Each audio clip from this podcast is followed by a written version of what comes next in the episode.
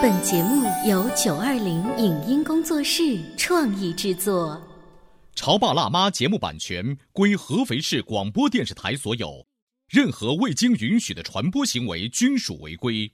欢迎与九二零影音工作室沟通合作事宜，电话零五五幺六三五零九三五六。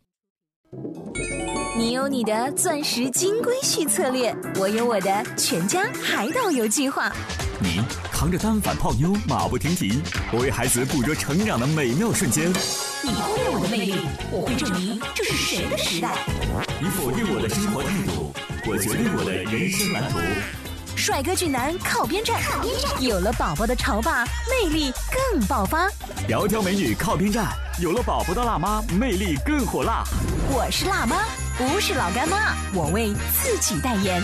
我是潮爸，不是太阳能浴霸，我为自己代言。潮爸辣妈。本节目嘉宾观点不代表本台立场，特此声明。如果说学校是教书育人、立下规矩的课堂。那么兴趣班就是发散思维、释放天性的地方。与严肃的班主任不同，兴趣班的老师是如何看待熊孩子的？为什么有的孩子六亲不认，只愿意跟老师一起旅游？不管孩子，却喜欢管闲事的家长，在老师眼里是种怎样的存在？孩子之所以熊，是因为你没有给他足够多的陪伴。欢迎收听八零后时尚育儿广播脱口秀《潮爸辣妈》，本期话题：兴趣班里的熊孩子。欢迎收听八零后时尚育儿广播脱口秀《潮爸辣妈》，你们好，我是灵儿，大家好，我是小欧。今天直播间为大家请来了一生一影儿童戏剧体验中心的娜娜老师，欢迎你。好，大家好，我是娜娜老师。我们节目当中请到了不同的。班主任做客直播间，聊一聊班主任老师眼中的熊孩子。可是班主任呢，他就是要高高的在讲台上，而且呢，班主任呢，他所采取的标准，嗯，和看待孩子的方向呢，多多少少都是和孩子的课业成绩，嗯，相挂钩的。是。而今天我们请到的娜娜老师呢，因为她所做的工作是跟儿童的兴趣班哈，这是挂钩的。对。所以当孩子们放学了，来到你的兴趣班了，他，我可以说变得更活泼吗？是的。那在这种更活泼撒野的场合的话，他们这个熊孩子的熊就突出的更明显。对，是的。那今天我们要请到娜娜老师，从兴趣班老师的角度来跟我们聊聊他眼中孩子的熊。因为像今年代课已经十年了嘛，在这十年过程当中，我遇到过不同类型的熊孩子。嗯，比如说有些熊孩子他会说：“哎，娜娜老师，你还没有男朋友吗？那我长大之后可以娶你吗？”就小孩他会这么说，你知道吗？他说：“我要娶娜娜老师。”然后还有一种熊，就是他到我的课堂完全是兴奋的状态、亢奋的状态，他恨不得把我的教室全部都掀了。哦啊，就像孙悟空一样。那这种熊的话，它会影响你带其他的学生？会，一定会的啊。那所以这个时候就要跟。它产生以动制动，那呃，对于这样子的，就是调皮捣蛋会影响课堂纪律，但是呢，你又不是班主任老师，会比较严厉，站在那个讲台的话，你会怎么处理呢？对，我也会用这种柔的方式，嗯。其实是让他打压住他，嗯。啊，我会先观察他，他是能够接受到这种以动制动的，还是愿意接受温柔型的？嗯，我去跟他沟通。比如说我遇到一个，呃，我带他出去玩，然后呢，他那种就是把一只猫，嗯，一下抓住了。就就差点把他捏捏死捏死的那种状态，然后这个时候我就知道，他是一种平时生活当中，因为他的爸爸喜欢打电脑，嗯，他妈妈跟我沟通，喜欢打电脑，从来不管他，然后跟他没有很多的沟通。那这个小孩呢，从小到大都是妈妈带大的，嗯，他没有。安全感，嗯啊，然后所以他就会跟猫去说话去交流，他觉得那种是无意识的，但是在小朋友看来说，那老师你看他把猫都要抓死了，嗯，这个时候我就要跟他沟通。那时候我第一次批评他的时候，他是不接受的，嗯，我严厉的批评他了。后来我觉得这种方式不对，我就跟他道歉，我说对不起，我说刚才那老师可能语气有点不对，我说现在我向你道歉，但是我要告诉你的就是这只猫你要怎么去对它，嗯，哎，我会发现。这种方式好像他能够接受，嗯嗯，对啊，这也是一种熊。是的我还曾经遇到过一种小朋友啊，就是他喜欢你的表现是腻在你的身边。啊，是的，我认识的一个小朋友这样的，他是一上课之前，他会把班里的所有人亲一遍，每一个人，包括老师。是的，是的。于是他就腻在你身，他也没有捣乱啊，没有可是他就像橡皮糖一样，一直粘在你的身上，你也不好对他发火，对不对？他是喜欢你啊，但是他又确实影响了你做活动的整个流程。对，我也遇到过这种小朋友，就是每天莎娜娜老师你好漂亮，那他会说不同不同的对。呃讨你喜欢的开心的话，还来摸摸你的对裙对对对对，是子啊的。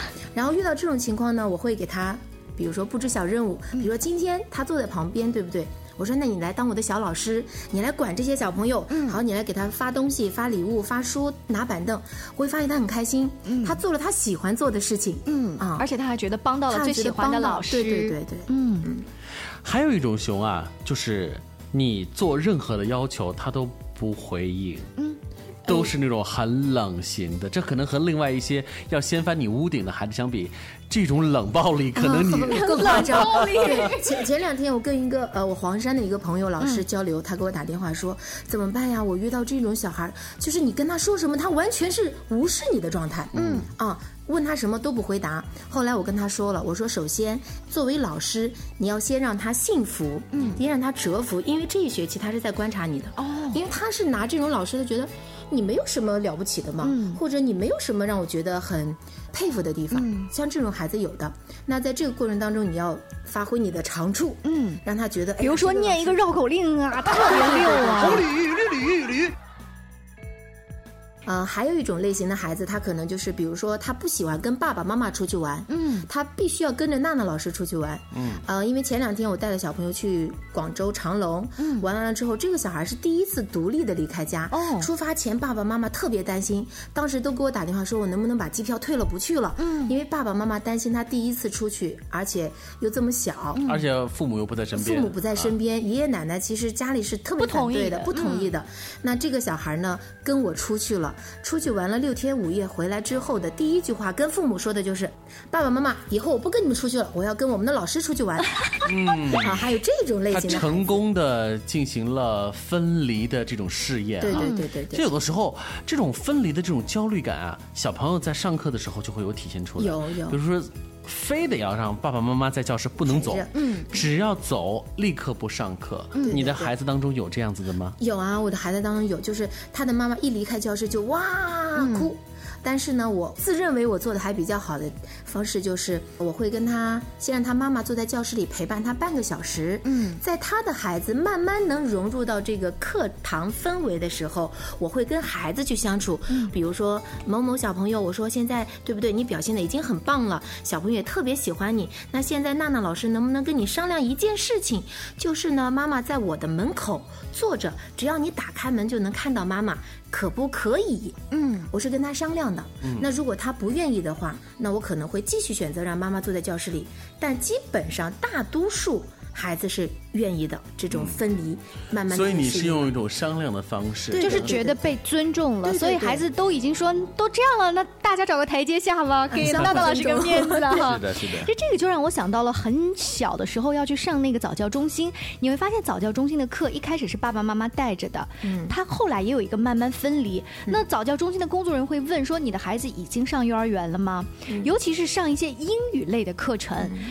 老师一定会问，上了幼儿园的孩子，他已经实现了这个分离，更好能够独立上课，他们会安排更加独立的这种课程，和有爸爸妈妈在的是不太一样的。是的，那我们在说了这么多的熊孩子的时候啊，有的时候，呃那老师你会不会被这些熊搞得你是嗯又幸福又开心又想哭，黯然叫 神甜蜜的？负担哈、就是你会有一种欲哭无泪的感觉，呃真的有。会不会很大的影响到了你的这种心力啊？呃，没有没有，其实我我会觉得这些熊孩子其实是伴着我成长的，因为以前我是一个不是特别独立的老师。很多事情我是没有办法应对的。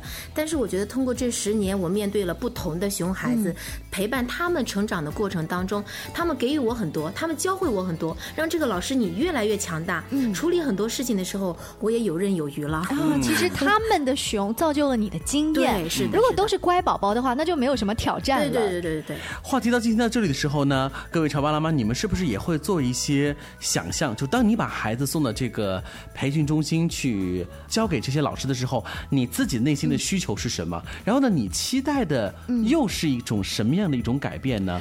呃，我曾经遇到过一个好朋友，他的孩子非常的活泼，他引导孩子去上一个语言类的学校，而且你知道外国人在里面会更加的 open 一些哈。在这个外教的引导下呢，这个孩子更加疯的不行了，但是他疯到每一天都绕着这个小教室满场跑，满场跑，大概学了两节课，被老师劝退了，就是他。完全影响到老师上课和其他的孩子，其他的家长也有意见，就是失控了。于是我这个朋友就就很沮丧，说：“刚这个钱交了，被劝 退了，这是几个意思呀？”嗯，对对，会遇到这种情况。我不叫劝退，我是劝他的孩子再等两个学期再来上我的课。嗯，这个孩子就是完全在上课的过程当中，他不知道在干什么，嗯，就全场在跑。那是不是他年纪也是太小？太小？对对，他才三岁半不到，而且他完全没有融入。到不知道课堂是干什么的，因为他平时在幼儿园可能就是想干嘛就干嘛，对对对对对，所以他还没有没有这个意识。那可能等到他上中班的时候，我会建议他再来到我的班级。嗯啊，如果出现这样的情况的话，不一定是你的孩子不优秀，对对，而是他的年龄跟心智可能还没有到接受这个教育的那一步。对，你知道现在啊，孩子过了三周岁这个年纪的时候呢，多少的早教机构和兴趣班。都是环伺在你的周围，然后这个时候呢，你作为一个家长，你会发现，再不上再不上，可能你都会报几个班，因为你会觉得，就像是给那个 Windows XP 打补丁似的，你说多打点补丁总不是件坏事儿，所以呢，家长的心态在孩子的求学的过程当中，真的是很影响孩子本身的表现。如果年龄很小，你就把他推到一个班里头去的话，其实。不仅表现的不好，家长自己都会觉得有受挫感，有有很沮丧，觉得是不是我的孩子很糟糕，学这个也不好，那个也不好，我们又花了钱，又花了时间，是。然后你内心还会抱怨自己的孩子怎么这么不懂事。那说到这里呢，我们就要请娜娜老师来聊一聊，你会不会看到有些熊孩子背后那些熊家长的样子？我们稍微休息一会儿，广告之后继续来聊。您正在收听到的是故事广播《潮爸辣妈》。潮爸辣妈播出时间：FM 九八点八，合肥故事广播，周一至周五每天十四点首播，二十一点重播。网络收听，请下载荔枝 FM、蜻蜓 FM、阿基米德、喜马拉雅、中国广播以及苹果 Podcasts，搜索“潮爸辣妈”订阅收听。微信公众号请搜索“潮爸辣妈俱乐部”，参与节目互动哦。潮爸到，辣妈到。准爸到，育儿专家，请。中国内地首档八零后时尚育儿广播脱口秀，陪你一起吐槽养育熊孩子的酸甜苦辣，陪你一起追忆自己曾经的小世界。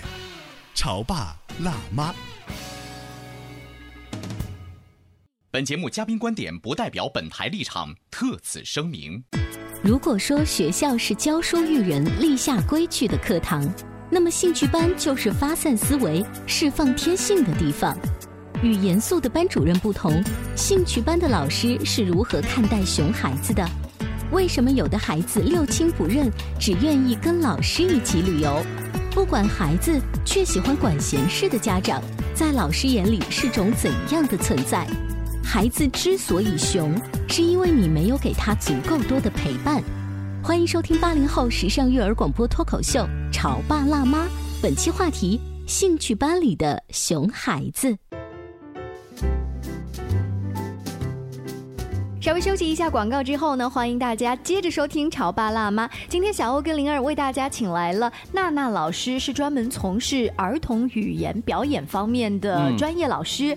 那么他在接触孩子这个过程当中啊，发现因为是从学校已经放学回到他的兴趣班了，他就更加开心，所以他的这种肆无忌惮，他的活泼，有的时候会影响你的课堂。这只是熊的一种，当然还有各种不一样的。在上半段我们已经提到了，可是这个只是孩子的熊，他的这个熊背后一定有家长的种种原因。嗯，在娜娜老师看来，你会去分析这个家长是哪一些方面影响到了孩子这个表现吗？嗯，比如说我讲到的刚才就是在教室里面满场跑的这种状态，然后呢，我跟妈妈有沟通过，妈妈就说是因为。爸爸从来没有带过他，嗯，而且那天爸爸就说我们的孩子不要上这个老师的课了，这个老师你看都不让他上班了，上我的课程了，哦，所以爸爸就直接跟妈妈说不要上这个课了。后来妈妈给我发信息说娜娜老师，他说爸爸说让我的孩子退费，嗯，哎不上了。我当时就很奇怪，我说我是说了什么吗？我说我好像是说孩子再过两个学期再来上我的课程是因为小。后来妈妈说那可能是因为爸爸平时照顾的少，他没有看到孩子的成长的变化，他就觉得。哦，今天我第一次见你这个老师，你的老师说我的孩子不适合上，嗯，他觉得你不喜欢我的孩子，嗯，受伤害了，受伤害了，爸爸觉得受伤害了，所以就不上了。哎，这种孩，当时我跟妈妈解释了半天，嗯，啊，妈妈是懂的，并且理解的啊，当时我就要崩溃了，知道吗？你会发现了吧，这个妈妈其实虽然跟你联系很多，你们俩关系处理的很好，对，可是生杀大权掌握在那个经常不出现的爸爸里。爸爸，你说对对对，这种情况会不会发生在娜娜老师那儿？经常出现的是跟你沟通的大多都是妈妈。对，是的，是的。这个爸爸们都去哪儿了？我也不知道。有的小朋友说我爸爸出差了，有的小朋友说爸爸在家睡懒觉，有的小朋友爸爸在家看电视。所以，所以你可以了解到了吧？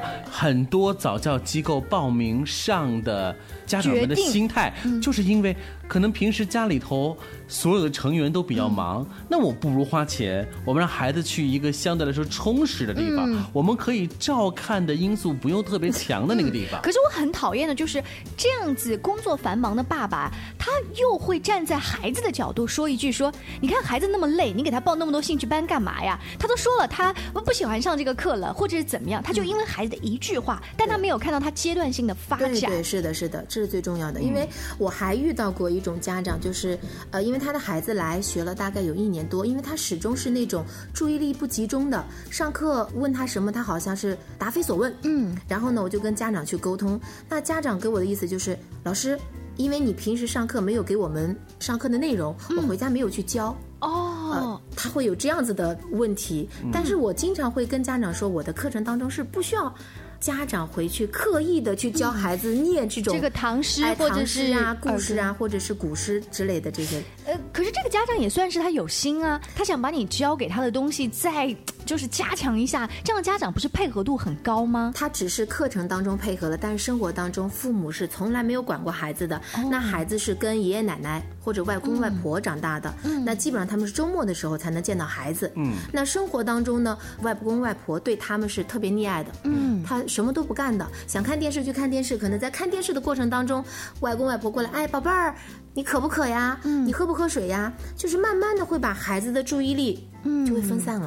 你知道，像早教机构或者是像呃孩童的这个兴趣班啊，它是一个很特殊的一种存在。对，就是它呢，并不是幼儿园，也不是学校，所以规则感相对来说要少很多。一点，孩子是能够感触得到的，而且孩子能够感受到最明显的就是，哎。兴趣班的这些老师，这些阿姨不仅长得更漂亮，笑容还更多。这种笑容不仅是针对孩子，对于爸爸妈妈的笑容可能也更多一些。这种市场化的运作啊，就会让孩子就会形成的。那我来到这个地方。他会有一种感觉，就是我可以做一些我平时不可以做的这些事情，做的不能做的。对，这可能也会加剧了。比如说，呃，我们这些呃在兴趣班里头上课的这些老师，嗯，这种心理啊，就是会觉得要要跟上他哈。对，所以现在为什么在我们的课程当中，我们会告诉家长，您的孩子来我这里，我不是只教孩子读故事、背唐诗这些，我教的孩子是现实当中所缺，比如说言行举止呀、行为规范呀，可能都会有。就说到这个孩。孩子的注意力啊，其实你会发现有些孩子上课可能真的是没有注意力，就是他一只眼睛在看哪儿呢？是看窗外，看窗外哪个地方呢？看爸爸妈妈。嗯嗯。他不是说黏着爸爸妈妈，他是希望爸爸妈妈能够看着他。对，就是他寻求关注。对，寻求关注。可是爸爸妈妈的关注点呢，通常都是在手机上面。如果是爸爸的话，那更是不用说了，因为爸爸可能会自动屏蔽，就如同陪老婆去逛商场一样的，他会屏蔽掉，就是只要老婆进入一个商场，他第一时间是找到一个凳子坐下来。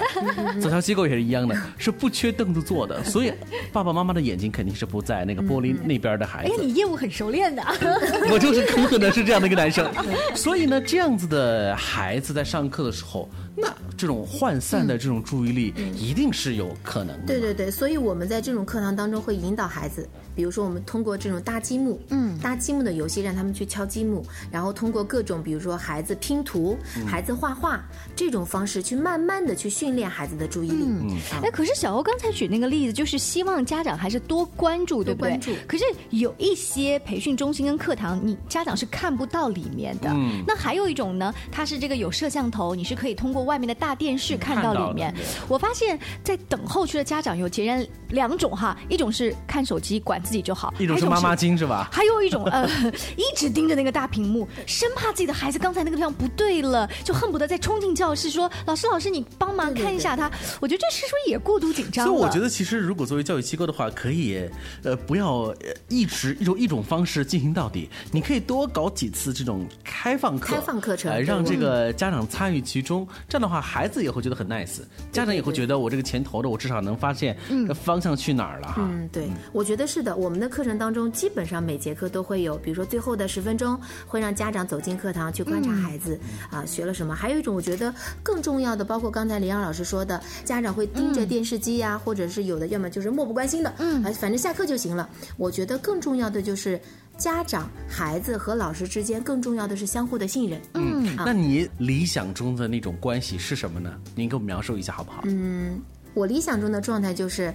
家长把孩子放到我这里来，他能让孩子跟我待几天，他都很放心。嗯，而现在我们已经做到了这种状态。嗯，就是我有很多朋友，呃，已经是家长跟我处成朋友了。他们或说，哎，我今天太忙了，嗯，呃，娜娜，要不你帮我带一天孩子吧？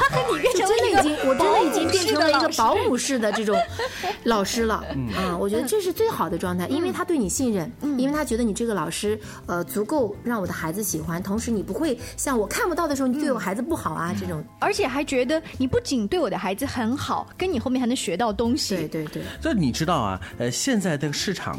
是越来越大，而且呢，很多家长也不会因为舍不得这部分钱，就不愿意把孩子送到这种机构。所以未来的这个方向啊，你会发现这个班会越开越多，门类会越来越多。是，所以我们需要注意，作为我们这些家长来讲，我们到底要该注意哪些事情呢？嗯，我个人建议啊，今天只是第一，我觉得首先家长在选择一个培训机构的过程当中，首先的就是不是看这个培训机构它多么大，它多么。好看，而是要看它的内核，就是它的这个课程的体系。课程体系之外呢，还有一个最关键的，就是要找准一个。负责的老师，这个负责的老师不在于他的专业多么的强，而是他真的能够给孩子很大的帮助。这个帮助包括老师的言行举止，还有就是老师的待人接物。嗯啊，我觉得是慢慢的给孩子的一些影响。我觉得这个是最重要的。嗯，你说教这些知识，哪个老师都能教，但是更多的就是现在中国的一些传统美德，我觉得是最重要的。于我而言呢，我觉得如果站在一个潮爸辣妈，就是家长的角度呢，我觉得任何。和的一种兴趣班和早教机构，都代替不了爸爸妈妈自己的这个职能。嗯，所以我如果要是作为一个早教机构的老师，我很害怕家长会说这么一句话：就孩子交给你了。嗯，意思就是说我很多事情我可以放放手了。嗯，但如果是从这个角度出发的话，其实会有一些本末的这种导致。本末倒置，对，是。作为工作繁忙的妈妈，我可能还会在小欧老师的那句话上面补一句：嗯啊，除了交给娜娜老师之外呢，我们。爷爷奶奶平时啊都忙一点，所以第一次的报名，你会发现是妈妈多去交了费用，后来的接送几乎都是爷爷奶奶跟外公外婆。但是在你的回课以及去赏析的这个过程当中，奶奶往那一坐，奶奶能懂什么呢？她跟老师也沟通不了什么。不许污蔑奶奶。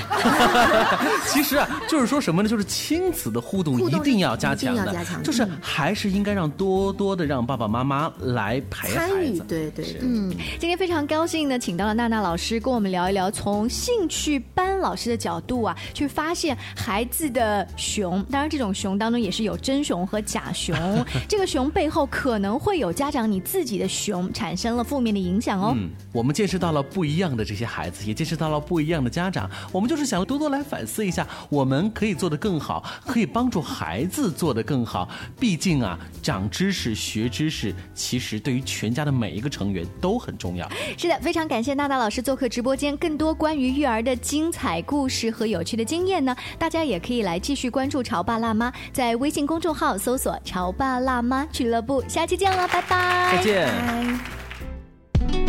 以上节目由九二零影音工作室创意制作，感谢您的收听。